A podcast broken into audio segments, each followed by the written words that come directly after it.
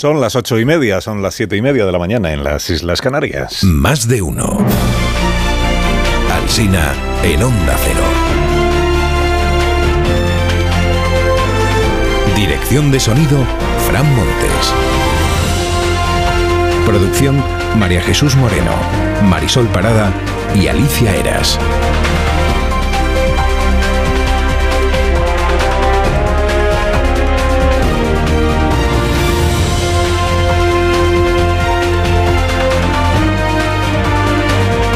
Aquí estamos hasta las 12 y 20 en cadena, desde las 12 y 20 en emisión local. Aquí estamos desde las 6 de la mañana. Estamos contentos porque es viernes, que le voy a contar que usted no sepa. Y porque además ha dicho Roberto Brasero que hoy vamos a tener un tiempo bastante malo, pero no tan. Bueno, malo, a ver, desapacible, eh, pero no tanto como el día de ayer. Porque el día de perros que tuvimos ayer en Media España deja eh, o dejó cientos de incidencias que hubieron de atender los bomberos. Ahora esto se le llama afecciones y, dejó también el estrellato de una señora de Sevilla que demostró pues muy buen ojo porque estaba mirando por su ventana, de su ventana, grabando en vídeo lo que ella iba viendo y ella veía pues que una palmera Mira, eh, que se cae la palmera que se, cae, que se cae. que se cae que se cae. Pues se la jugó la señora la verdad se la jugó porque dijo a que se cae a que se cae a que se cae la palmera y efectivamente y, se dio la razón a sí misma la señora cuando la pobre palmera más que caerse se rindió al viento derrotada. Hostia se cayó la palmera. Se cayó la palmera esta es la frase de la mañana se cayó la palmera.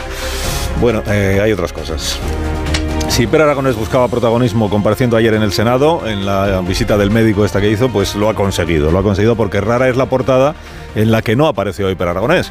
Curiosamente, encuentra más eco, más espacio en la prensa de Madrid que en la prensa que se edita en Barcelona. Pero bueno, aparece en casi todas partes. En, en el diario La Razón dicen que en realidad Per Aragonés que no cuenta, que el problema es Pedro Sánchez. La portada de este diario es la que más va a gustar a los presidentes autonómicos del PP, porque salen todos, y con una frase destacada de cada uno de ellos, que esto gusta mucho. Al que ha pronunciado la frase, pues verse ahí, buscarse en la portada y encontrarse ¿no? con alguna de las cosas que dijo. En ABC, la portada es para Per Aragonés, pero marchándose, o sea, cuando ya había terminado la intervención.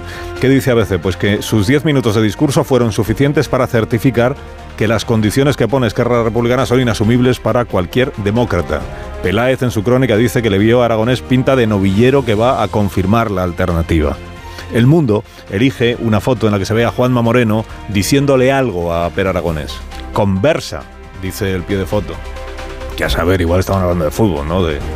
Celebra el diario El Mundo que 12 comunidades autónomas levantaran lo que llama un muro por la igualdad ante Sánchez. En el periódico de España lo llaman el Senado como Cámara de Resistencia Popular. Popular por el PP, ¿se entiende? Cámara de Resistencia Popular. Ignacio Varela en el Confidencial dice, los de Feijó parecen dispuestos a convertir el Senado en una trinchera parlamentaria dedicada a la obstrucción de la acción del gobierno.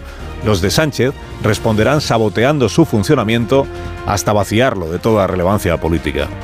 La vanguardia al desfile de portavoces del PP o de presidentes del PP lo llama coro de varones. Coro de varones del PP, no le falta razón. ¿eh? Lástima que no subieran los 11 juntos, o, los 12, y entonaran algún estribillo todos a la vez, como mocedades. Pronto no habrá españoles. Este es bueno, es el estribillo, por ejemplo. Pronto no habrá españoles. Lo que dijo Isabel Díaz Ayuso. Del PSOE dice la vanguardia que eligió un perfil discreto para el debate del Senado de ayer y que eso no contribuyó al éxito de la sesión. El país en su editorial también tira de las orejas a los socialistas por haber ninguneado al Senado. Dice, el PSOE desperdició la oportunidad de contrarrestar el estado de irritación promovido por la derecha y menospreció el valor que tiene hablar desde la minoría en una institución. El discurso de Per Aragonés en el país lo analiza Carlos Cue. Dice, los socialistas respiraron aliviados porque Per Aragonés no rompió nada. No dijo, lo volveremos a hacer. Y reivindicó el referéndum de autodeterminación, pero con el matiz de que tendría que ser pactado. Dice, la negociación superó así otro hito delicado. Todo el referéndum de independencia pactado, por cierto, a mí alguien me lo tiene que explicar algún día, porque si el Constitucional tiene dicho que no hay referéndum de independencia posible con esta Constitución, ¿con quién se supone que se va a pactar? un referéndum de independencia sin tocar esta constitución. El español va en la misma línea del análisis este de la Moncloa. Dice Moncloa cree que Aragonés solemniza su renuncia a la unilateralidad al hablar de referéndum pactado. Y dice Fernando Garea que no debieron de escuchar en la Moncloa al senador de Junts, que expresamente dijo en la tribuna que no renunciarán a la unilateralidad. No ha renunciat ni renunciará mai a la unilateralidad. Ya sé que eso les emociona mucho. Ya sé que les emociona mucho esto, dice el senador Clarías. Clarías. Dice también el español que en el PP había euforia ayer porque eh, entienden que han ganado por goleada al PSOE en este debate. Tribuna en el diario El País del profesor Juan Rodríguez Teruel en la que reclama a Pedro Sánchez que clarifique ya el sentido de la amnistía. Dice, no tiene que aclarar no tanto si es aceptable como mercancía de intercambio, sino en qué condiciones puede servir una amnistía para devolver el embrollo catalán a unos parámetros más aceptables. Dice, difícilmente va a funcionar si todo sigue en un registro tan polarizado como este en el que ahora mismo se está debatiendo. Fernando Orega también pide hoy más luz en su columna de La Vanguardia. Dice, el oscurantismo con el que se está negociando o se supone que se está negociando la formación de gobierno no es propio de un sistema democrático.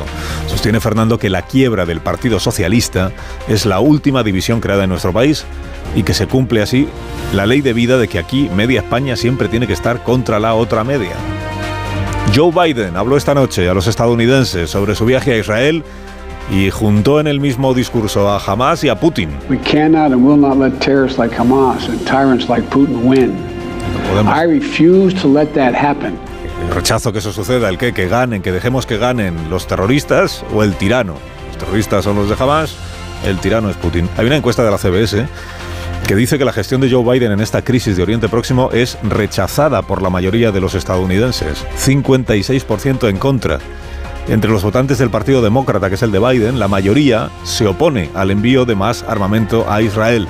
Entienden que Biden debería hacer más para hacer posible una salida diplomática, si es que existe. Si en España Podemos reclama que se rompan relaciones diplomáticas con Israel, en Argentina la extrema derecha reclama romper relaciones con el Vaticano. Un señor que se llama Venegas y que funge como economista y asesor del candidato Milei, ha dicho que el Papa es un zurdo, un zurdo asqueroso. Zurdo porque de izquierda. Zurdo asqueroso y un imbécil. Y el arzobispo de Buenos Aires se ha declarado azorado, azorado sí que es una reacción diplomática. Dice, al Papa le llaman imbécil y dice el arzobispo, yo estoy azorado. Ha recordado el arzobispo que en la elección del Papa, a diferencia de la elección presidencial argentina, interviene el Espíritu Santo. Eso sí que marca la diferencia. ¿eh? Hay un reportaje en ABC hoy sobre inventores españoles. La dura vida del inventor se llama. Sale un señor que ha inventado la gorra anticalvicie. Que te la pones, vibra y así activa el riego sanguíneo. hay que probarla por lo menos yo, ha, vendido 60 gorras el inventor. Luego sale otro que ha inventado una trituradora de escombros, un tercero que es autor de la tapa para vasos de tubo, es, la tapa antidroga. Estás tomando un, un, combinado que decían nuestros padres para que no te echen nada. En, y luego hay otro señor que es el padre del vasoplato, que es un plato de plástico pero con un agujero para sostener el vaso. Dice que es ideal para comer de pie. Para meterse en la bañera, porque la foto impacto del día, lo contaba antes Reta a las siete y media, o Rosa Belmonte, eh, la foto de impacto del día está en el mundo. Es Fernando Arrabal en la bañera de un hotel mientras le entrevista a Antonio Lucas, que desgraciadamente pues Antonio no se ha metido en la bañera, hoy habría completado la foto Antonio. Y le dice Fernando Arrabal a, a Lucas, le dice, yo tracé un plan para matar a Franco, pero el Partido Comunista francés fue informado y lo deshizo. Y lo que cuenta es que una vez eh, le detuvo a Fernando Arrabal la policía franquista, cuando era joven, y temió Fernando que la policía se hubiera enterado de que él planeaba matar a Franco y de que había diseñado ese plan. Pero en realidad lo que había pasado es que le habían detenido por la dedicatoria que había escrito en un libro a un joven lector. Dedíquemelo, dedíquemelo. Y entonces Arrabal le puso al joven lector, para Antonio me cago en Dios, en la patria y en todo lo demás. El padre del joven lector era capitán de la Marina. Al capitán de la Marina se le ocurrió ojear el libro del hijo, vio la dedicatoria y espantado o hepatado, o las dos cosas, denunció al autor ante el Tribunal de Orden Público. Le pedían 12 años de cárcel, pero solo cumplió tres meses porque gentes como Cela, Ionesco o Sartre intercedieron por él. De Antonio, el joven lector, nunca más se supo.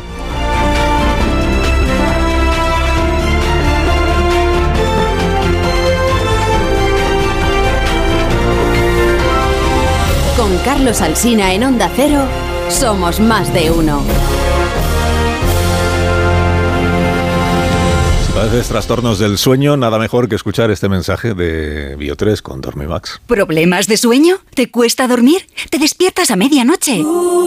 Dormimax, la solución eficaz y segura para un sueño reparador. Dormimax, comprimido bicapa, capa 1 con melatonina y triptófano, efecto inmediato para conciliar el sueño y capa 2 con valeriana, melisa y amapola, acción prolongada para evitar despertares nocturnos. Dormimax contribuye a disminuir el tiempo necesario para conciliar el sueño. Dormimax, de Laboratorios Bio3. 50 años de experiencia en tu farmacia.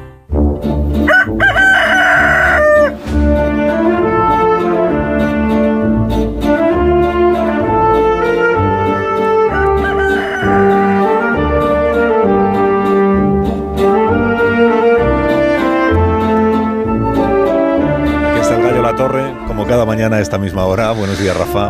Buenos días, Carlos Alsina. Eh, lo de hacerle salir justo ayer en nombre de los socialistas Juan Espadas, hombre, es una crueldad innecesaria. Es que parece que pensaron, ¿cuál es la comunidad donde va a ser más difícil explicar los pactos con los independentistas? ¿Andalucía? Pues dale, vamos, Juan, todos tuyos todo tuyo. Así el hombre hizo lo que pudo en una intervención en la que fue hablando de cualquier cosa excepto de lo que allí le había convocado. Sí ha hablado y ha hablado claro Per Aragonés. La verdad es que yo no veo demasiada contrición en los independentistas. ¿eh? Quiero decir, a ver si vamos a programar una amnistía para perdonarnos todos los pecados y el único que vaya allí con intención de redimirse es el Estado. Porque yo no veo que Aragonés, que decir de Puigdemont o Junqueras, crean que tienen algo que reprocharse por lo del procés. Más bien, más bien lo que parece es que entienden la amnistía como un sacramento del Estado y están dispuestos a imponerle penitencia. Ven la amnistía como un prólogo de la autodeterminación. A ver si es que unos y otros están hablando de diferentes tipos de amnistía, que esto debería explicárselo Yolanda Díaz. Eh, yo es que creo que eh, en esto el que tiene razones para felicitarse es Aragonés, y por eso creo que está justamente henchido y despliega en el Senado todos los viejos clichés del procés.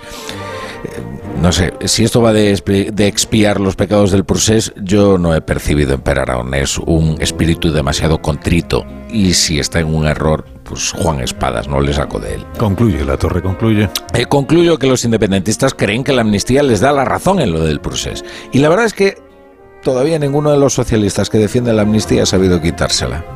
Que tengas un viernes estupendo, La Torre. Te escuchamos a las a las 7 de la tarde en la Brújula, hoy con, toda la atención puesta esta tarde en los premios Princesa de Asturias, oh, como corresponde.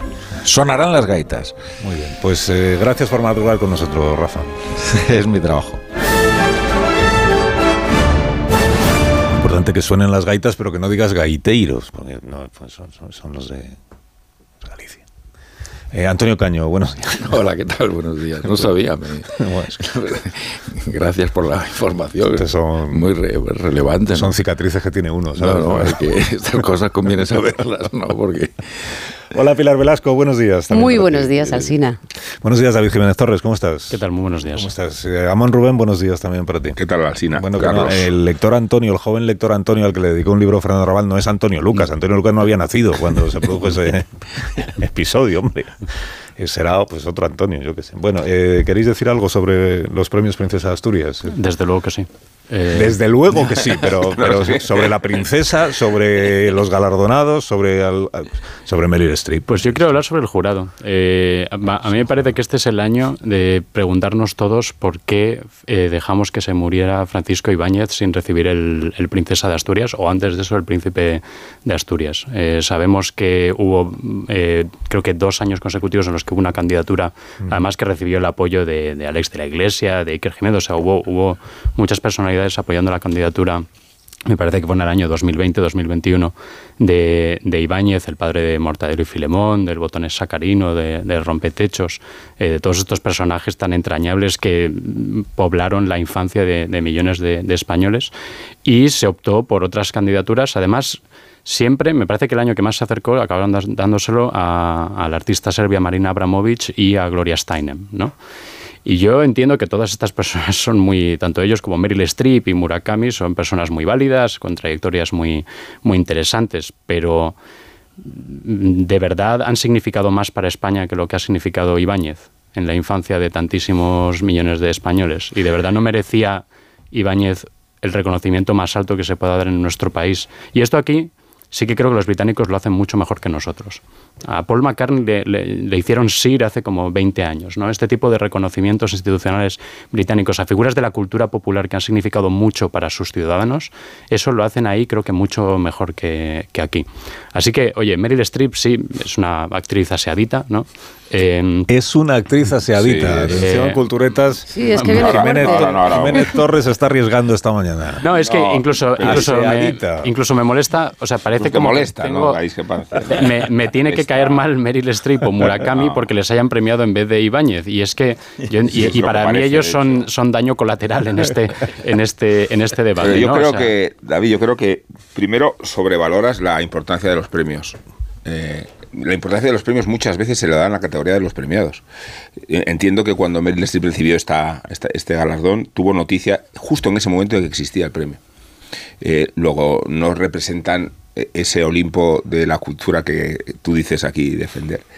Y después la lista de agraviados es infinita, porque la propia categoría de los premios es tan difusa que lo puede ganar cualquiera en el mejor sentido de la palabra.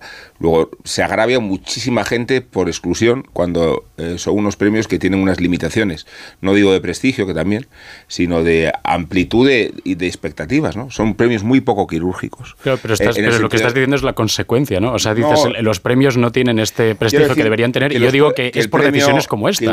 no, no, pero yo digo que lo, puede ganar eh, Meryl Streep como lo puede ganar Robert De Niro, como lo puede ganar El Pacino, como lo puede ganar eh, y de hecho lo ha ganado Coppola o, como lo puede ganar eh, Nolan, ¿no? O sea, ¿por qué no va a ganar Christopher? Yo puedo decir, yo qué vergüenza, Christopher Nolan no ha ganado el, el Princesa de Asturias. La lista es infinita eh, y, yo creo que, uno de los problemas que tienen los Princesas de Asturias es su falta de personalidad como premios. por mucho que estén arraigados en el calendario y los revistan la Casa Real de todos los honores, ¿no? pero es que la lista de grabados es infinita. de, la cultura nacional, de la internacional, de la planetaria. No, por eso digo que, que, eh, que, esperas los premios, creo, lo que no tienen, David. Pero aquí yo lo que diría es, claro que hay una lista de agraviados infinita, pero sí que una candidatura de Ibáñez. Sí que, o sea, y se decidió no premiar esa, esa candidatura. Entonces, eso es mucho más que Christopher Nolan, que a, lo mejor me corriges, pero no, no ha existido esa candidatura, ¿no? O sea, no hay... seguro que sí. Eh, o, quizás sí, algún, algún tuitero la impulsó. Pero quiere decir... Un tuitero, perdona, y alguna relevancia, ¿no? O sea, a ver si Christopher Nolan va a ser ahora la invención de un tuitero, ¿no? no, pero quiero decir que no. había una candidatura seria para honrar a alguien que además ya sabíamos que tenía una edad ya bastante avanzada, que no iba a haber muchas eh, posibilidades de premiarlo, de darle este reconocimiento, que de nuevo también sería un reconocimiento a las infancias de millones de, nosotros. Es que también... puedes vivir con ello, me refiero a que... Voy a interrumpir este debate, que por otra parte me parece, la cultureta. fantástico. Eh, luego lo retomamos en la cultureta ya en ausencia de Jiménez Torres, porque vamos a hablar en la cultureta. Esta, mañana, especial esta, mañana en la cultureta se va a hablar de, Meryl Streep. Claro. con, no, es que tengo el teléfono a Juan Espadas y tiene un poco de prisa, entonces no os importa. Eh, Juan Espadas sabéis que es eh, senador, ayer tuvo una intervención en el Senado, pero además es el máximo responsable del Partido Socialista de Andalucía, además de haber sido candidato a la presidencia de la Junta, de ser diputado autonómico, de haber sido alcalde de Sevilla, en fin. Eh, sobre todo nuestros oyentes andaluces pues conocen sobradamente la trayectoria del señor Espadas. Eh, Juan, buenos días. Buenos días, ¿qué tal? Muy bien, gracias por atenderme esta mañana. Bueno, eh, ¿qué le pareció la intervención de Per Aragonés? Lo primero, porque en, su, en, su, en, la, intervención de usted vi que no, hubo ninguna referencia a lo que había dicho Per Aragonés. Entonces, ¿cómo le sonó lo que dijo el presidente de la Generalitat? Bueno, la verdad que como pudo escuchar eh, en mi intervención, lo que en primer lugar planteé fue claramente que me parecía que el Partido Popular y, y su mayoría absoluta en el Senado estaban utilizando y pervirtiendo la Comisión General de Comunidades Autónomas para interferir en el proceso del debate de investidura y por tanto la intervención de, de Pere Aragonés pues él entendió que, que era eh, bueno pues ir a hablar de lo que el Partido Popular parece que quería hablar con independencia de que la convocatoria dijese que deberíamos hablar de, de la igualdad y la solidaridad entre territorios no bueno pues él entendió que, que quería hablar de, de, su propuesta en este caso y, y bueno y la escuchamos todos no así que por mi parte respeto yo creo que y espero también que el presidente de la Generalitat, cuando haya otros debates en la Comisión de Comunidades Autónomas, también asista, ¿no? Por ejemplo, en relación con la financiación autonómica u otros temas, ¿no? Pero, por supuesto, eh, atendí eh, respetuosamente como a todos los demás presidentes autonómicos lo que tuvieran que decir. Es verdad que unos lo dijeron claramente con más respeto que otros y otros sencillamente eh, creo que no sabían ni dónde estaban desde el punto de vista del respeto a una institución como el Senado. ¿no? Lo decía porque el señor Aragonés, efectivamente, como usted dice, eh, al referirse al asunto de la igualdad, naturalmente para Per Aragonés la amnistía no supone una desigualdad ni el referéndum pactado, pero él sí, sí incidió en el asunto de la financiación, en el, en el viejo asunto del déficit fiscal que arrastra a Cataluña, de la deuda histórica que el Estado tiene con Cataluña, del sistema propio de fiscalidad que reclama el gobierno catalán para Cataluña y por eso le preguntaba, visto desde el Partido Socialista y sobre todo desde el Partido Socialista de Andalucía, ¿cómo le suenan a usted las reclamaciones que en esta materia está haciendo el, el, independismo catalán? ¿A usted le parecería aceptable un régimen fiscal mm, catalán distinto al régimen fiscal del resto de las comunidades autónomas, excepción hecha del País Vasco y Navarra, que sabemos que tienen uno propio? Mire, las reivindicaciones de, bueno, de, la izquierda republicana eh, y del presidente de la Generalitat no son nuevas, ni, ni las escuchamos por primera vez ayer, ¿no? Mm. Eh, las hay y, están desde hace muchos años, ¿no? Y con distintos gobiernos en la Generalitat, ¿no? Eh, desde Andalucía siempre hemos tenido claro cuál era nuestra posición y, por cierto, no sé si hay muchos parlamentos en Andalucía que tengan un acuerdo parlamentario sobre qué modelo de financiación autonómica es el que nosotros reivindicamos y por el que vamos a pelear, ¿no? Y en este caso eh, un acuerdo eh, que fue un acuerdo eh, del Partido Socialista, impulsado por el Partido Socialista, y que finalmente y en el último minuto el Partido Popular se sumó al mismo y ahora lo defiende casi como si fuera suyo el señor Moreno Bonilla. ¿no? eso evidentemente está, está lejos de lo que es la, visión que ayer el señor Aragonés o que en muchos casos bueno pues Esquerra Republicana o Junts o CIU en otro momento eh, ha podido defender. Pero al final en este país eh, hemos ido llegando a acuerdos, unos mejores, otros peores, eh, sobre deudas históricas en Andalucía sabemos bastante. Y nosotros lo que reivindicamos son modelos que, que caminen en una financiación que sea justa, que, que garantice los servicios públicos en todo el territorio y, por supuesto, que en Andalucía tengan en cuenta la población porque al final la financiación es una financiación para personas, para las personas que vivimos en el territorio, no para, no para los territorios. ¿no? Pero el sistema de financiación autonómica que está en vigor en este momento, si yo no me equivoco, es el que pactó el gobierno de Rodríguez Zapatero cuando en Cataluña gobernaba el PSC, ¿no? Sí, y el anterior, que, que en este caso pues eh, fue el Partido Popular quien, quien acordó, pues tampoco, eh, bueno, era el, el, que Andalucía le reconocía la población. Yo di ese dato ayer, ¿no? Más allá de que de que todo lo que nos fuera a hablar de lo que el Partido Popular quería hablar ayer, pues parece que no tenía interés. Yo en la tribuna eh, di un dato que me parecía eh, relevante, ¿no? Si el Partido Popular quería hablar de, cómo se favorece la igualdad en España y por supuesto eh, en Andalucía respecto a otros territorios, mm, pues van, van dados para dar lecciones, porque el gobierno del señor Granar y sus modelos de financiación significaron la, la menor inversión, en este caso por habitante, eh, y no tener en cuenta a la población andaluza. Eh, recordará usted aquellos famosos 400.000 andaluces que no contaban en las cuentas del Estado ni para Aznar ni para Rajoy. O sea que, como ustedes comprenderán, cuando hablamos de igualdad, yo me quedo con la igualdad entendida por este gobierno de Pedro Sánchez, que sí ha respetado a la población en Andalucía y que sí, incluso con un modelo de financiación injusto como el actual para Andalucía, pues ha eh, transferido 31.000 millones de euros más en cinco años al gobierno andaluz, del que eh, en este caso ahora mismo disfruta el señor Moreno Bonilla para hacer políticas. Eso sí, eh, no ejerce sus competencias como me gustaría y en Andalucía seguimos divergiendo en vez de converger eh, con otros territorios. Pero si me dice usted que el modelo de financiación que está en vigor es injusto, mm, el modelo de financiación actual eh, el autor del bueno el autor o los autores son el presidente es el presidente Rodríguez Zapatero y en Andalucía gobernaba el Partido Socialista. Yo no sé si estaba ya María Jesús Montero de consejera de Hacienda pero sí si es que si es que es más sencillo. Mire los modelos de financiación no se imponen por los gobiernos del Estado son pactados y acordados entre el Estado y las comunidades autónomas. Yo lo que le digo es que ni el vigente ni el anterior eh, son modelos de financiación que a juicio de Andalucía hayan sido eh, justos con la población de Andalucía, eh, que es lo que a nuestro, a nuestro juicio es el criterio fundamental que debe alimentar el, el sistema. ¿no? Por tanto, eh, por eso le digo que, cuando se hay una reivindicación, igual que hay en la comunidad valenciana, para un modelo de financiación diferente que tenga en cuenta el peso de la población como elemento fundamental. Sí, pero quiero decir, Juan, que cuando se pactó ese modelo, cuando se aprobó ese modelo en el Consejo de Política Fiscal y Financiera, el gobierno autonómico andaluz, que era del Partido Socialista, estaba muy satisfecho con lo que se había... pues no, no salimos tan bien parados en este caso a la vista de los resultados años después, pero sobre todo, fíjese, hay algo que me, que me explicó un día la ministra Montero eh, con datos ¿eh? y, y, es importante que lo sepan los andaluces y andaluzas.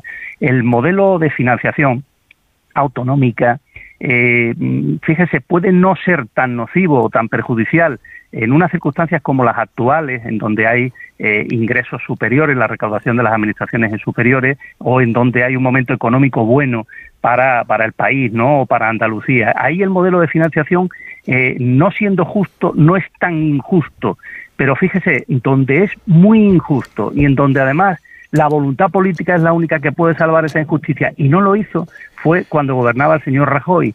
El momento en el que de manera más cruda y con un modelo de financiación que él encontró fue especialmente injusto con Andalucía, no reconociendo su población, transfiriendo recursos muy por debajo de la población a Andalucía y por tanto, fíjese, con el mismo modelo de financiación y diferente voluntad política, la del señor Rajoy o ahora la del señor Sánchez, a Andalucía ha llegado ahora mucha más financiación, financiación extraordinaria y financiación fruto, evidentemente, del respeto a la población y al porcentaje que tiene nuestra comunidad en el conjunto nacional. Mm. Eh, para lo que tenemos por delante eh, y este debate que gobierne quien gobierne se tendrá que abrir sobre la financiación autonómica, eh, la idea de que Cataluña tenga como el País Vasco como un régimen fiscal distinto, un concierto económico, el pacto fiscal lo llamó en su día Artur Mas, acuérdese, ¿eso contaría con, con, el, con la aprobación de usted o con la oposición de usted? Un concierto económico catalán. No, mire, nosotros creemos que, que, de las cosas de las que hay que hablar todos, tenemos que hablar todos, ¿eh? todos y todas. Y por tanto, eh, cuando hablamos de la financiación, tiene que ser un modelo pactado por todas las comunidades autónomas con el gobierno de España. Yo, eh, en vez de lo que usted plantea, lo que le, le lanzo es eh, justamente el que la, la, la, Comisión de Comunidades Autónomas, la que, la que se reunió ayer, sí. ¿eh? durante todo el día, sea el lugar de diálogo político, que no institucional. El institucional está arreglado en la conferencia de política fiscal y financiera, uh -huh. es el diálogo entre gobierno de España y comunidades. Ahí no ha sido posible un acuerdo en esta legislatura por otras razones, pandemia y otro tipo de cuestiones de ámbito político. El Partido Popular no ha estado para acuerdos de Estado precisamente en los últimos años. Pero mire, eh, esta es una nueva legislatura. Yo espero que además sea una legislatura de cuatro años. Si esto es así, yo ya eh, se lo traslado y lo digo como, como responsable y secretario general de mi partido en Andalucía. Nosotros queremos un debate y queremos acercar posiciones desde el punto de vista de los partidos, desde el punto de vista político, eh, en la Cámara Territorial, en el Senado. Y creo que eso favorecerá también el que, por cierto, las contradicciones que tiene dentro el Partido Popular en su seno, que es que el señor Feijóo de, defiende un modelo de financiación autonómica diferente al del señor Moreno Bonilla o diferente al de la señora Ayuso, se van a poner de manifiesto en el Senado. Por eso ahí los espero y ahí los como dije ayer. Ahí es donde vamos a ver realmente cuántos Partido Popular hay ahora mismo. ¿A usted le, le, pidieron opinión en su partido eh, sobre si debían acudir o no los presidentes autonómicos socialistas al debate de ayer? Mire, eh, en mi partido las eh, decisiones se toman siempre desde la desde la dirección, desde los órganos del partido que las pueden tomar y eh, una cosa es eso y otra el ámbito institucional.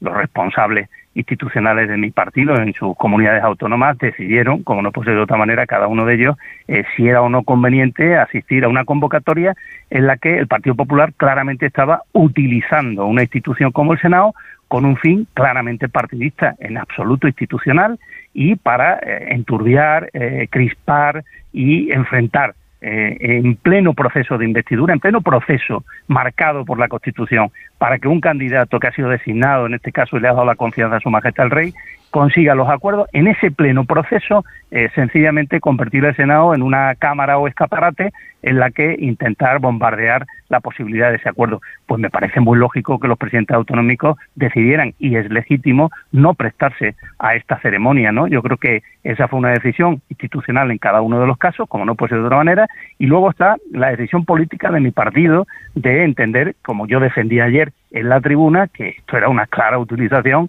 de, de una institución que además eh, con estas cosas lo que hace es que la desprestigia o mm, le, no le permite ganar credibilidad como, como nos gustaría en este concepto de Cámara Territorial. ¿Por, por qué?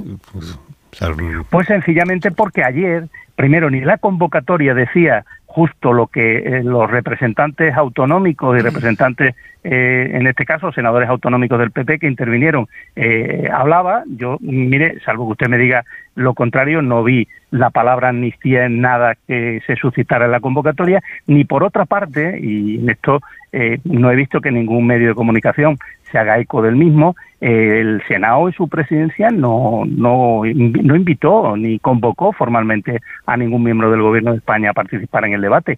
En la última comisión de comunidades autónomas, que yo ya era portavoz de mi grupo, se celebró en la primavera del año pasado, hablamos sobre fondos europeos y, esa propuesta que, que, la llevó mi grupo y la hice yo, eh, pues se solicitó formalmente y compareció la vicepresidenta del gobierno, Nadia Calviño, para hablar de la ejecución de fondos europeos. Ayer nadie se tomó la molestia, lo mismo es que no, no se quería o no, o no le parecía, en este caso, que fuera el formato que más le convenía al Partido Popular, de convocar o citar a nadie en el gobierno de, España para asistir. Eh, por tanto, además a un gobierno en funciones, eh, como usted comprenderá, pues, pues lo lógico no, no se compareció por una razón y por la otra. No, le, preguntaba por qué, porque mm, yo en esto sí, o sea, estoy de acuerdo con usted en que el, PP que tiene mayoría absoluta convoca este debate porque entiende que le beneficia, sí, claro, y porque entiende que le perjudica o le pone o ponen apuros a los a los dirigentes del Partido Socialista, es verdad pero no creo que esto desmerezca al Senado o, contribuya a que tenga menos, menos prestigio el Senado. Al final es ver a los presidentes autonómicos en el Senado, yo creo que nunca está, nunca está de más. Pero eh, eh, termino. ¿Usted tiene opinión sobre la posible amnistía o la eventual amnistía? ¿Tiene opinión y no me la y no me la puede manifestar o no me la quiere manifestar o es que todavía no tiene, no tiene claro si es bueno eh, que Puigdemont quede impune? Mire, yo, yo no solo tengo opinión, yo la, la diré eh, públicamente, en primer lugar, cuando sepamos exactamente de qué estamos hablando y cuando la concretemos, si es que se concreta eh, en términos de propuesta y sobre todo eh, por parte de quien está negociando o no esa posibilidad dentro de las cuestiones que se estén debatiendo para un, un, acuerdo de gobernabilidad, un acuerdo de investidura, ¿no? A mí lo que no me parece bien es sencillamente, bueno, pues andar especulando sobre una cuestión de carácter general, amnistía de carácter general, cuando si se lee un poco, si se analiza justamente y desde el punto de vista de la doctrina en esta cuestión, de qué estamos hablando, veremos que para hablar de esto se requiere eh, una fundamentación, una argumentación, eh, bueno, justamente la justificación o no de una circunstancia para poderlo plantear. El Partido Popular le ha dado exactamente igual todo esto, es más, se erige en Tribunal Constitucional ya para decidir si es constitucional o no lo es. Aquí todo el mundo opina, todo el mundo dice lo que piensa. A mí me gusta ser un poquito más serio y riguroso, seguramente más aburrido y menos mediático, pero eso sí, mucho más serio a la hora de plantear las cuestiones. Mire, cuando sepamos exactamente de qué se está hablando, cuáles son los términos de un posible acuerdo, yo le aseguro que mi partido y quien está negociando en nombre de mi partido este posible acuerdo, primero va a ser siempre dentro del marco constitucional y por tanto con absoluto respeto a la legalidad vigente. El Partido Popular dijo ayer barbaridades, por ejemplo, en boca de la señora Ayuso, que prefiero ni volver a repetir sencillamente por ahorrarnos eh, el que la escuchen los oyentes. ¿no? nosotros somos un partido que cuando eh, plantea una cosa la plantea con seriedad y respaldo jurídico. Se puede estar de acuerdo o no, pero evidentemente el Congreso de los Diputados es una institución, es la sede y la Cámara Legislativa y tiene plena capacidad para abordar la ley que considere más adecuada y para votarla, y el Tribunal Constitucional para interpretarla. Y por tanto, oiga, respetemos la sede y la función de cada uno de esos órganos, ¿eh? más allá de lo que el Partido Popular le convenga o quiera. Mire, yo simplemente terminar. Aquí al final la opción, como vimos ayer, está entre un Partido Popular y, un, y una extrema derecha que lo único que plantea este país es el frentismo, es no acabar de cerrar la fractura de 2017 y es sencillamente la confrontación. Ninguna propuesta para Cataluña, ninguna propuesta para el modelo territorial en España y eso sí, intentar que haya nuevas elecciones para ver si hay posibilidad de establecer una alternativa de las derechas en España a un gobierno de progreso. Los socialistas creo que somos la única alternativa eh, a eso, en convivencia, en, búsqueda de la estabilidad para este país y en seguir progresando y asumiendo los retos que tenemos por delante estos próximos años. Lo que pasa, Juan, es que mucho antes de que el PP se pronunciara sobre si la amnistía o no es constitucional, ya se había pronunciado el gobierno de, España a través del ministro de Justicia en un informe al Tribunal Supremo cuando los indultos bueno, en el informe que fue al Consejo de Ministros para, para, para, argumentar a favor de los indultos fue el ministro de Justicia, Juan Carlos Campo, el que dijo que la amnistía era inconstitucional, que por otra parte es lo que han estado ustedes diciendo todos hasta el 23 de julio. Eh, pero, pero más allá, en este caso, de las opiniones que se puedan decir eh, sobre esta cuestión, usted reconocerá conmigo y habrá leído exactamente igual que yo sobre esto, eh, entiendo en estos días bastante, que depende de cómo se planteen las cuestiones y exactamente en función de qué circunstancias se aleguen, la excepcionalidad o no de las mismas. Hay muchos elementos que estudiar ahí. si, no, si no le discuto que hay diversidad de criterios jurídicos, lo que le digo es que si usted dice es que el PP se erige en Tribunal Constitucional, pues entonces antes se erige el gobierno de Pedro Sánchez en, Tribunal Constitucional. No, mire, eh, eh, aquí sobre esto hemos podido opinar unos u otros en distintos momentos y en base a circunstancias concretas.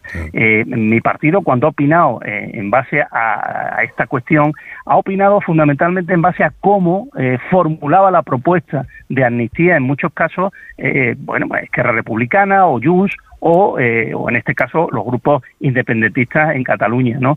Nosotros eh, no hemos planteado ningún tipo de propuesta en ese sentido y si la planteamos, la plantearemos en términos de respeto al ordenamiento jurídico y a la Constitución, es lo que le estoy diciendo.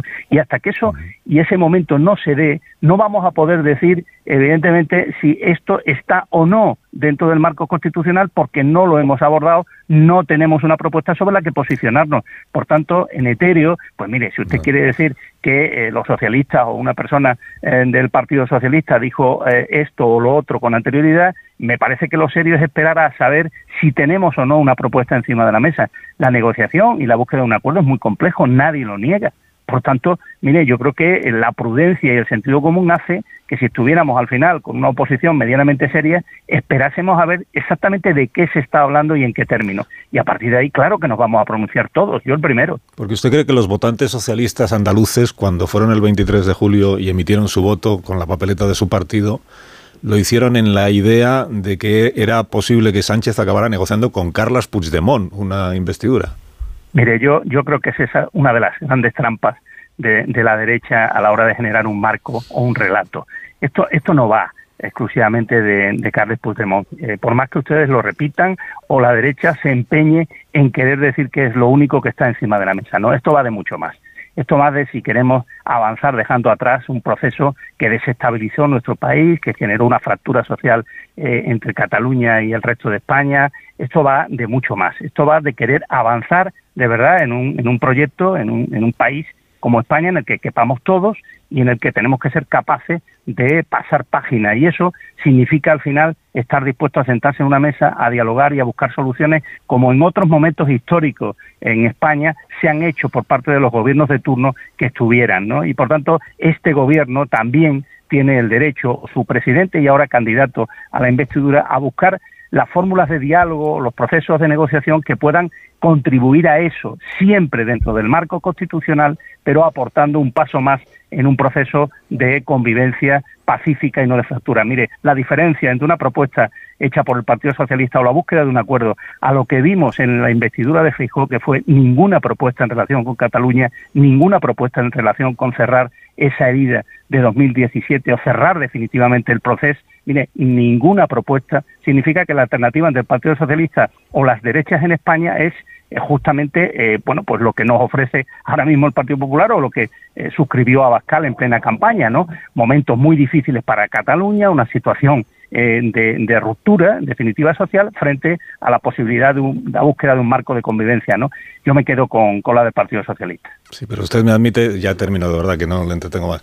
Pero por aquello de que dice usted que, que es una cosa de la derecha lo de insistir en que solo tiene que ver con Puigdemont eh, usted me admite que hasta el 23 de julio nadie en su partido nos había contado que había que explorar la vía de una amnistía porque era necesario para la convivencia en Cataluña, para terminar de cerrar las heridas. Hasta el 23 de julio usted me admite que el discurso en su partido era ya hemos cerrado las heridas en Cataluña gracias a los indultos, hemos conseguido el reencuentro a convivencia y Carlas Puigdemont que sea entregado, que sea juzgado, que cumpla condena y luego ya veremos lo que se hace con él. Porque igual, igual es por eso por lo que hablamos de Puigdemont, porque la diferencia entre antes del 23 de julio y esto de ahora es esta, es esta, el discurso de ustedes. Pero, pero mire, eh, lo que nadie le puede negar al Partido Socialista es que llevamos trabajando por la, la pacificación y la superación del proceso y de esa ruptura social eh, durante esta legislatura bastante, ¿no? Y los indultos fueron una de esas piezas en ese proceso, por tanto, dentro de la coherencia de ese proceso de, de, calmado, de, de, abandono de la línea y de la vía unilateral y del independentismo que claramente ha avanzado en Cataluña, está el trabajo del presidente del gobierno, está el trabajo de los socialistas. Y, por tanto, eh, mire, no es cuestión de si Puigdemont es o no ahora el protagonista de esta cuestión, es que ha habido unas elecciones y, eh, bueno, pues la alternativa de las derechas, a pesar de las encuestas, no ha conseguido una mayoría en este país y la eh, mayoría, en este caso, que es la alternativa de gobierno, es una mayoría que se tiene que construir en base a un acuerdo entre partidos políticos. un partido eh, como Junts, como Esquerra, pone encima de la mesa que eh, su apoyo a una investidura pasa por negociar y acordar una serie de cuestiones. Ya veremos si eso es posible o no. El Partido Socialista se sienta a hablar de estas cuestiones y si es posible alcanzar un acuerdo en el marco de la Constitución, de la Constitución habrá investidura y si no, pues no la habrá y habrá elecciones. Porque para usted Puigdemont no es de derechas. Mire, yo no voy a calificar eh, eh, al señor Puigdemont porque tengo mi propia opinión y por supuesto no la voy a dar aquí. ¿Por qué? Pues porque no. sencillamente, porque respeto a los adversarios políticos y, desde luego también a los que eh, discrepan o, difieren mucho de mi posición también los respeto. Los políticos se pasan ustedes el día opinando sobre sus adversarios políticos. Bueno, pues yo, eh, y en mi forma de entender la política... Que no, toca, dar, no, toca dar una opinión sobre Puigdemont. No, este me, va a escuchar, me va a escuchar a mi poco toque o no toque eh, faltar al respeto a un adversario político y, mira que se escuchan barbaridades. Por cierto, algunas las escuché ayer en vivo y en directo como representante de mi grupo que intervino en la tribuna y sin embargo, bueno, pues creo que mi, intervención fue bastante eh, más respetuosa que la que escuché o las que escuché en la Cámara ayer. Bueno, que decir que Puigdemont es de derechas tampoco es un insulto, entiéndame, es una ubicación ideológica. Es verdad que también es un eh, también es un procesado en rebeldía, pero cada uno se ubica eh, donde quiere y a veces donde se ubica no es justamente donde donde parece a juicio de otros que debería estar ubicado, ¿no? Yo no voy a entrar en etiquetas. Yo lo que digo sencillamente es que nosotros estamos buscando eh, que el diálogo, que la convivencia y que el progreso en España sean las noticias y no la ruptura o lo que vivimos en, en el proceso. Creo que ese fue un, momento para la historia de España muy grave que hay que superar y, hay un gobierno dispuesto a superarlo, el del Partido Socialista, y hay un gobierno dispuesto a, a meterse aún más en esa trinchera que sería el del Partido Popular. Y ese no ganó las elecciones del 23 de julio con una mayoría suficiente para gobernar. Esta es la realidad. Señor Espadas, gracias como siempre por haberme atendido, que sé que me he extendido más de lo que habíamos pensado.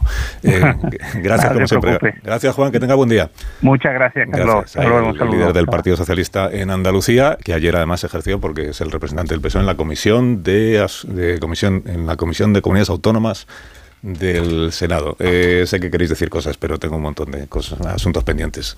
Eh, así que una pausa para la publicidad y a la vuelta escuchamos a los contertulios y a Raúl del Pozo, que es viernes. Ahora vamos, ahora vamos. Más de uno en Onda Cero. Carlos Alsina.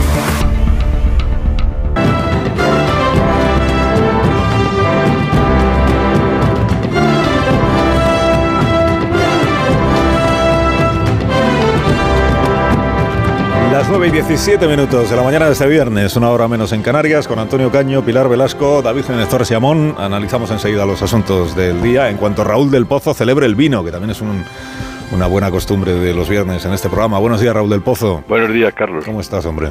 Bien. Me alegro, me alegro muchísimo. Me alegro. Cuando tú quieras, que empiece viva el vino. Eh, la investidura y la amnistía van a ser, como profetizó Horacio en su epístola a los pisones, el pacto de los montes. Y Feijó ha invitado a Pere Aragonés al Senado para que explique la amnistía. Menudo lío. Pero este no es el Senado de Roma, donde Cicerón hablaba en latín y blasfemaba en griego. Esta es la Cámara Territorial de Segunda Lectura y muchos se preguntan si sirve para algo. La Segunda República la suprimió. A la sesión de ayer, asistieron los presidentes autonómicos del PP y los del PSOE no llegaron, no llegaron nunca. Pere Aragonés proclamó en catalán que la amnistía es el punto de partida y el referéndum de independencia el destino. Exige un viaje como el de Escocia para llegar a separarse. Al final de su discurso de menos de diez minutos, se fue sin escuchar a los senadores. Los del PP acusaron al gobierno de retorcer la Constitución. Ni siquiera tiene Sánchez amarrado los votos de Sumar, ni los cinco de Podemos, ni los de los separatistas. Isabel Díaz Ayuso, la estrella del cine mudo, habló. Si triunfa la amnistía, pronto no habrá españoles. Sánchez subasta a España a cambio de unos meses más en la poltrona. Carlos Mazón del Reino de Valencia prometió no conformarse con las migajas del banquete catalán. Juanma Moreno de Andalucía dijo que ningún español es menos que otro español. Todos aseguraron que perdonar la deuda catalana es una forma de chantaje y de corrupción. Solo la lluvia nos consuela del momento de crispación y caciquismo posmoderno. Los que lucharon y los que luchan porque no devoren la Constitución y porque los españoles sean iguales son acusados de fachas. Querido Carlos, llegarán los cefalópodos del presupuesto y nos sacarán los cuartos. El destino antes estaba en la rodilla de los dioses, pero Salomón dijo que el vino alegra el camino. Les esperamos con la copa en la mano. ¡Viva el vino! Viva el vino y viva Raúl del Pozo. Como viva Carlos Alcina. ¿Vas a colgar? Sí, Venga. pero Que tengas un buen fin de semana, Raúl. pues, te lo deseo a ti también, ya a tus perros. Gracias. Un abrazo. Adiós. Adiós. Me he colgado del todo, ¿eh?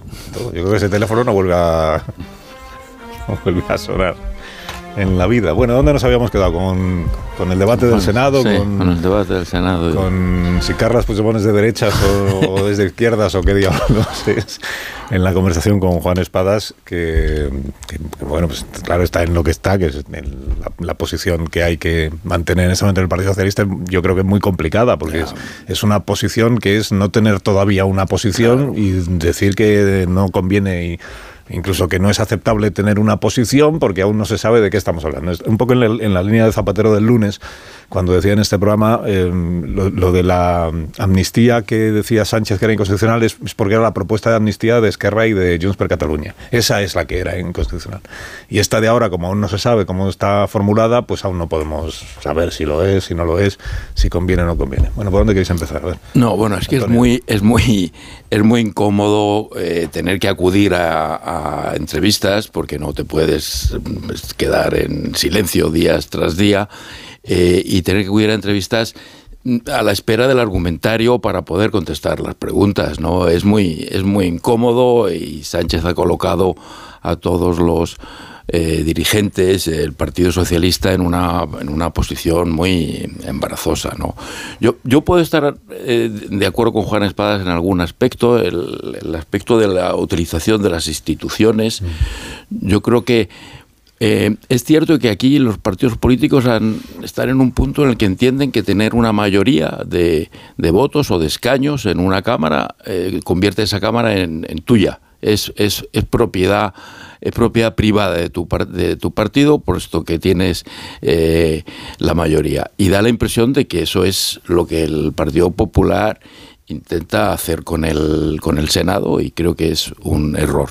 Claro, eh, al señor Espadas se le ha olvidado decir que eso es lo que hace el Partido Socialista con el con el Congreso y lleva haciendo eh, algún tiempo. Es decir, que ahora el avance es que ahora tenemos las dos cámaras eh, bajo un sentido de la, de la propiedad por un partido y por el otro. Y eso pues invalida o hace más difícil el debate parlamentario y, y desde luego eh, eh, reduce muchísimo el, el valor de los debates.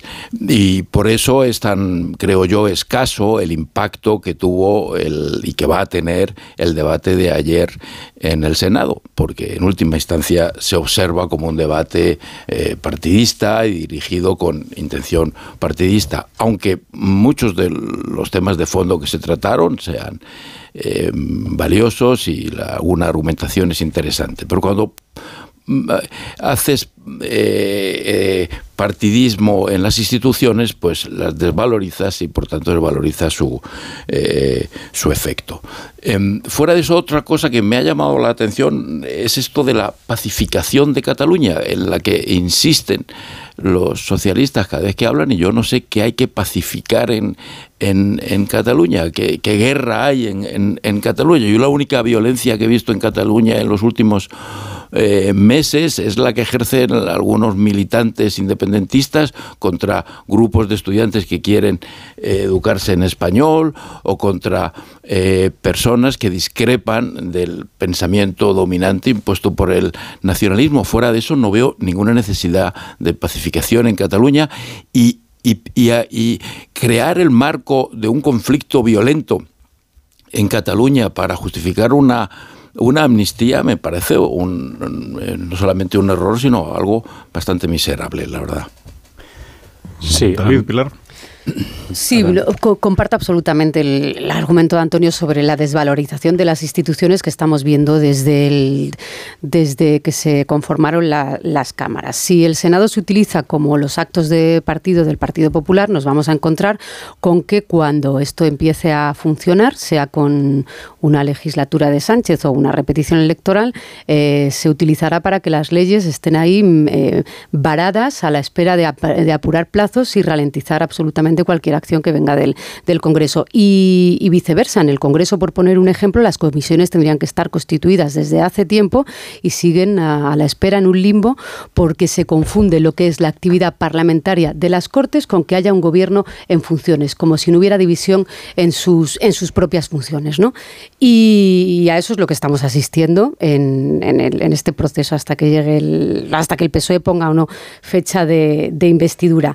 A mí el debate, claro, como es para muy cafetero sí me pareció sí me pareció interesante. Tiene valor ver a los presidentes autonómicos y tiene valor ver eh, que el presidente aragonés eh, venga a Madrid al Senado a defender su postura política. Yo eso sí sí lo pongo en valor. Y más allá de, la amnistía, que es un debate en el que se produce bueno pues más bien a golpes eh, y que tiene poco matiz, el debate de la financiación autonómica sí es realmente interesante. Lo dejó Rajoy en, en suspenso en, en, en el año 2017 eh, decayó la legislatura de Rajoy con la moción de censura en el 18, quedó pendiente esa reforma y cuando le tocaba a, Montero, a la ministra de Hacienda, se utilizó el mismo argumento de eh, han cambiado las prioridades. En el caso de Rajoy la crisis, en el caso de Montero la pandemia y siguen los presidentes autonómicos con un debate que realmente tienen que abordar en algún momento porque cada uno tiene sus razones para abordar la, la financiación autonómica. Que si me apuras, tiene mucho que ver eh, y enlaza con el debate de, la amnistía y sobre todo con el debate independentista. Cuando los independentistas reclaman todas las competencias para gestionar Cataluña, tiene que ver con la ruptura de la solidaridad interterritorial y la ruptura del principio de igualdad entre comunidades autónomas. Y ahí yo creo que sí hay un debate, aunque los, aunque los independentistas, cuando miras los números, puedan tener razones, al igual que las tiene Valencia eh, y al igual que las tiene Andalucía, que en esto han coincidido en muchas ocasiones. Sobre la entrevista de, de Espadas, a ver, es verdad, estamos en el contorsionismo absoluto de los dirigentes del PSOE allá donde les preguntemos. Eh, a mí no me gusta el argumento de mm, no soy yo quien tiene que opinar sobre el marco jurídico o si el instrumento es constitucional o no. O sea, desde la política y desde el PSOE tienen, eh, si, si, eh, si, hablan de pedagogía, tienen que dar una razón política. Y eso yo creo que tendrían ahora mismo tiempo, ahora sí es el tiempo de explicar por qué se está negociando una ley de amnistía, cuáles son los argumentos políticos eh, para, para una medida que la tienen en el programa los independentistas para que el PSOE eh, pues, eh, pues, pues se apruebe esta medida. Y no se están dando y yo creo que ya, que ya va siendo hora. Más allá de que haya que esperar, pues no, la semana que viene hay Consejo de Europa, la siguiente la princesa jura en las Cortes, podemos estar ante 15 días todavía en los que escuchemos un poco el decía Espadas es que no puedo opinar en lo etéreo no bueno pues igual igual mm. estamos condenados a, lo etéreo en las próximas semanas siendo ya tiempo no de, escuchar un poquito las razones del PSOE para estar al menos negociando esa ley de amnistía que yo que yo creo que, que, al final saldrá Sánchez diciendo que hay pacto. Pero lo último como hay esa, ese porcentaje en el que todo pueda saldar por los aires, pues claro, es muy difícil es muy difícil que se posicionen y la defiendan.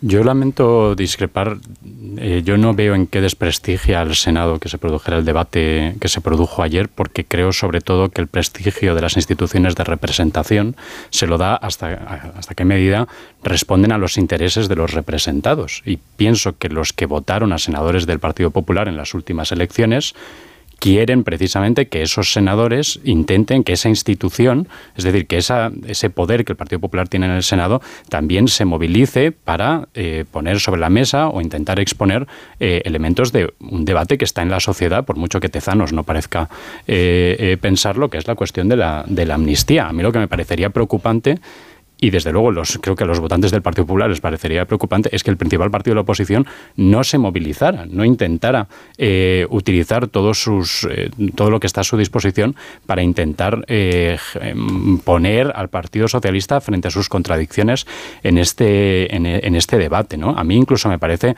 que desprestigia más al Senado la incomparecencia de eh, presidentes socialistas, la incomparecencia discursiva del PSOE, escondiéndose en esto de no, es que la, amnistía es inconcreta, y el sol, y la luna, y las estrellas, pero la amnistía de los atenienses que defendía Zapatero aquí en la entrevista del lunes, de eso sí podemos hablar, ¿no? Y de la amnistía de, de Azaña Compines, porque por lo visto ahora la España del 36 es un modelo de políticas de, de reencuentro y de, y de diálogo y de, y de conciliación, ¿no? Em, Luego también de lo de, lo de espadas, eh, me sorprende la, durísima oposición a Mariano Rajoy, que, hace, que, hace, que hace espadas, ¿no? y, a, cómo trató la financiación de, Rajoy eh, a Andalucía. ¿no? Eh, hay, aquí una, inconcreción en el, en el adversario que creo que expone hasta qué punto el discurso del Partido Socialista en todo esto es, es extremadamente pobre. ¿no? Amón. Pues lo que observé yo ayer es un desfile muy aparatoso del Partido Popular eh, que más que exponer el poder autonómico o el poder territorial exponer el poder de la frustración. Primero porque eran discursos que se podían haber intercambiado sin grandes matices hasta que llegó la butad de Isabel Díaz Ayuso mencionando que los españoles van a quedar exterminados. Y después porque eh, en realidad ese alarde de fuerza Fijo lo cambiaría por cuatro diputados, eh, que, que, es el ámbito de verdadero poder al que aspira Feijóo y que retrata el silencio con que Sánchez reaccionó otra vez ante el ataque del, rival. De echar de menos, no es que se echara de menos al Partido Socialista en su capacidad orgánica, sino especialmente a García Paje, cuyos mensajes tan corpulentos contra la idea de amnistía podían haber cuajado en el espacio más sensible para, para que se repitieran y no vimos a García Paje. Y, lo más interesante me parece que es eh, que, que, Aragonés se presenta con todo su programa maximalista, amnistía y referéndum, y la, el Partido Socialista y los medios afines, que no escasean, eh, no se dan por aludidos. Eh, y hablan de que no, se ha expuesto nada ni grave ni, ni, con la expectativa de romper nada, pero, pero si se habla de la amnistía como atajo hacia el referéndum, ¿qué más se puede decir en una tribuna y qué más desprecio hay en una institución que saltar el alarde, soltar el alarde y después marcharse? ¿no?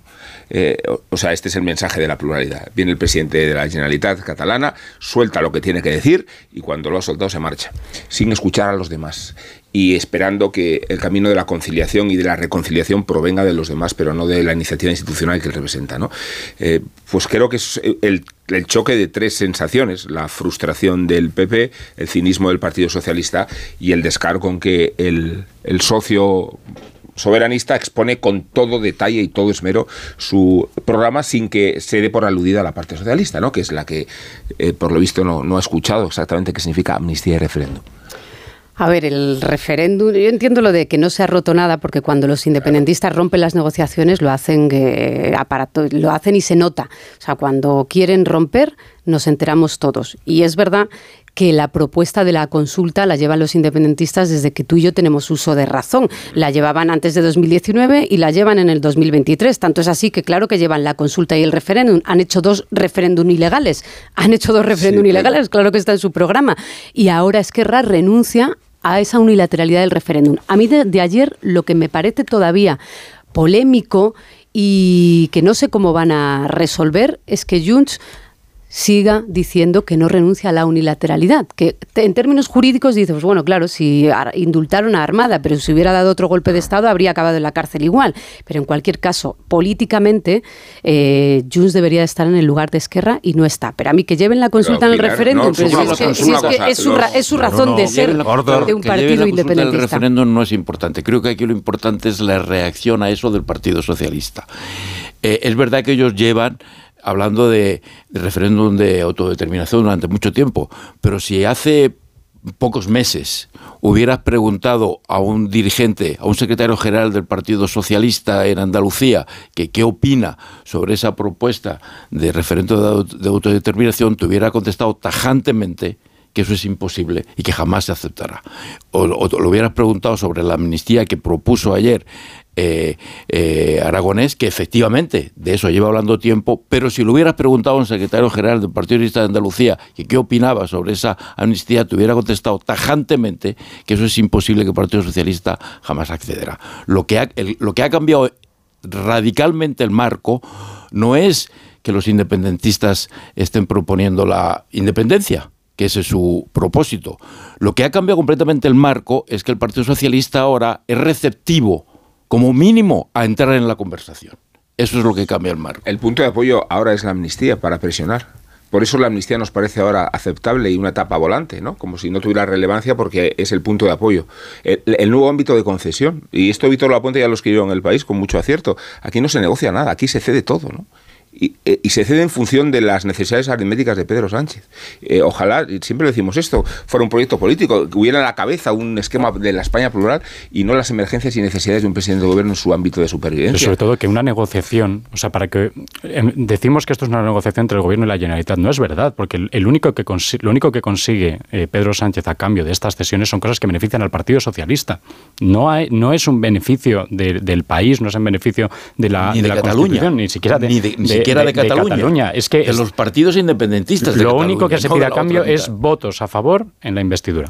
Es lo único que se pide a cambio. Esto no, que no nos lo vendan como que realmente esto es una manera de avanzar en la reconciliación de la sociedad española. no es cierto. Y lo habla con los partidos catalanes que le pueden dar esos votos, no con Cataluña.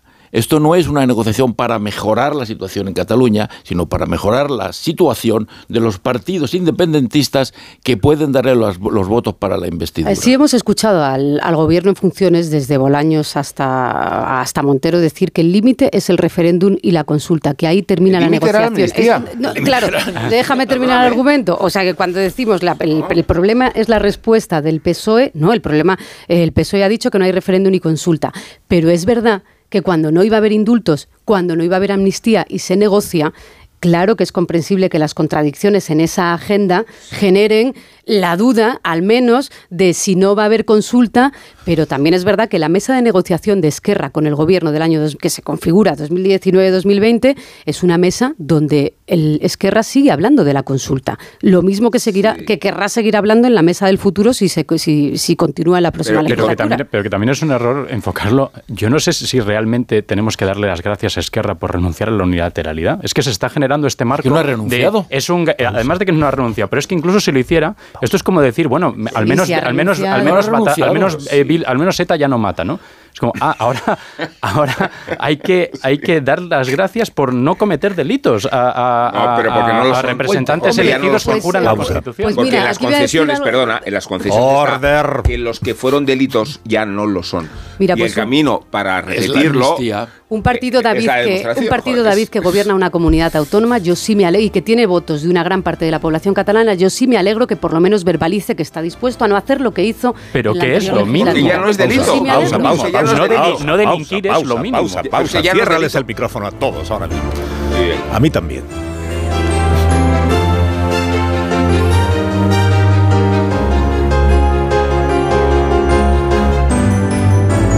Más de uno. Onda Cero. Carlos Alsina. Te lo digo.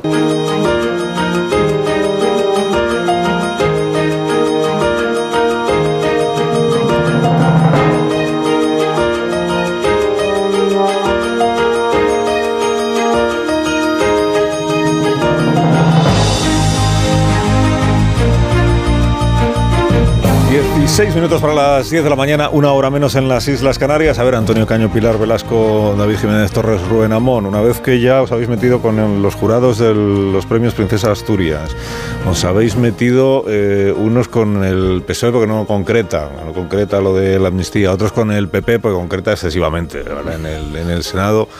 Eh, ¿qué, nos queda por repasar? ¿Con quién os queda por meteros esta mañana en la tertulia? Tengo candidatos, si queréis. Está Joe Biden, que ha hecho un discurso esta noche, por ejemplo. He visto que está ausente el presidente del gobierno de la reunión con Biden, de la reunión de, la cumbre europea con Estados Unidos. Yo no sé si los presidentes de turno, eh, y no lo sé, no es una pregunta retórica, no sé si los presidentes de turno de la Unión Europea suelen estar en estas cumbres con Estados Unidos, pero creo que sí. Pero en todo caso, mm, también entiendo que hasta ahora el presidente del gobierno no ha hablado con el primer ministro de Israel eh, por teléfono. No solamente no ha visitado Israel, eh, sino que creo que ni siquiera ha hablado con el primer ministro de Israel por teléfono, aunque sea para ofrecerle sus condolencias, porque lo que ocurrió hace cerca de dos semanas creo que merecía una, una conversación telefónica al menos, si no, si considera el presidente del gobierno que la presencia física en Israel es un viaje es excesivo, cosa que han hecho otros primeros ministros de los principales países europeos y por supuesto el presidente de Estados Unidos, pero al menos una llamada telefónica. Eh, me parece que, en fin, me parece un, una, un, no sé, un error, iba a decir otra cosa, diplomático de mucha envergadura y que España va a pagar, no que va a pagar eh, eh, el propio presidente del gobierno, pero que va a pagar España en su conjunto también. Sí, yo, la parte de la relevancia diplomática de España en esto creo que también, o sea, evidentemente hay un elemento posible de falta de voluntad, pero también de falta de peso real geopolítico de, España. ¿no? A mí eso no me parece tan reprochable como el hecho de que haya una ministra del gobierno de España diciendo que Israel está cometiendo un genocidio en, en Gaza. Que pidiendo la ruptura de relaciones diplomáticas con el Estado de Israel. Sí, pero es que incluso, fíjate, eso me parece menos grave que, banalizar el concepto de genocidio. tenemos ¿eh? relaciones con Corea del Norte, vale. pero a, mí eso sí que me parece grave porque además, evidentemente, es una, una palabra, digo, genocidio, que se utiliza de una manera muy intencionada cuando se utiliza contra el Estado de Israel porque precisamente alude a la propia existencia, la razón de la existencia del Estado de Israel, que es un Estado que surge en buena medida de un genocidio y de la necesidad de impedir que eso pueda, que eso pueda volver a, ocurrir. ¿no? Y luego también... Em, sí que hay, algo que me deja un poco perplejo del debate público sobre la cuestión de, la respuesta de Israel en las últimas semanas, que es que siento que hablamos muchísimo de lo que Israel no debe hacer o no puede hacer o cómo no debe enfocar Israel su respuesta, y yo me quedo con la duda de ¿Qué sí puede hacer Israel? ¿no? O sea, si, si asumimos, como, como, hemos señalado acertadamente, que jamás está fusionada ¿no? con las estructuras, con la población civil de, de la franja de Gaza, es decir, que no es una organización clandestina tipo ETA que tiene unas cuantas células eh, por ahí, sino que estamos hablando de una organización muy implantada territorialmente. Eh, ¿Qué sí puede hacer Israel? Ya, que les damos, en, Occidente le estamos dando tantas lecciones al Estado de Israel sobre lo que no debería hacer, eh, ¿cómo sí se puede defender o, o, qué sí pueden hacer los aliados de Israel como Estados Unidos a la hora de apoyarla en la lucha contra, contra Hamas? ¿no? Yo ahí sí discrepo no sobre el peso de, España. ¿no? Esta semana en el Pleno del Parlamento Europeo, que estaba Álvarez y estaba Borrell, a mí me parece uno de los debates más interesantes, porque te dabas cuenta de que esto no es un Rusia-Ucrania, ¿no? donde todos teníamos, donde había una opinión absolutamente unánime de una invasión de Rusia eh, cruenta, en la, que, en la que había que estar con, Ucrania. En ese Pleno, los 27 mostraban los matices, las tensiones eh, de, un tema que atraviesa muchos nervios en, en Europa Europa. Había unanimidad sobre la condena a Hamas, como, como no, por supuesto. E, e, en eso sí había unanimidad. Me parece injusto decir que Álvarez o el propio jefe de la diplomacia europea, Borrell, dejan un porcentaje mínimo a la duda porque fueron muy contundentes, abrieron el plenario y fueron muy contundentes en su, en su discurso. Borrell tuvo que decir, para mí una obviedad, que es que lamentar una tragedia no quita fuerza para condenar la otra.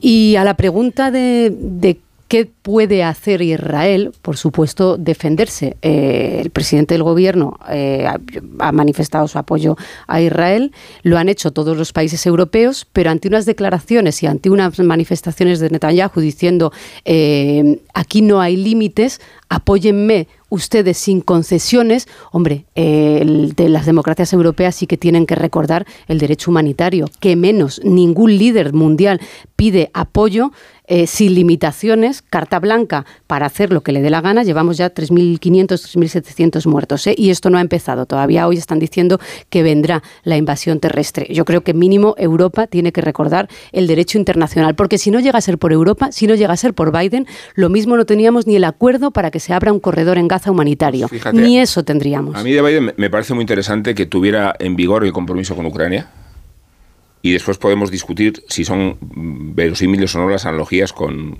con, el conflicto medio oriental, que yo creo que las hay.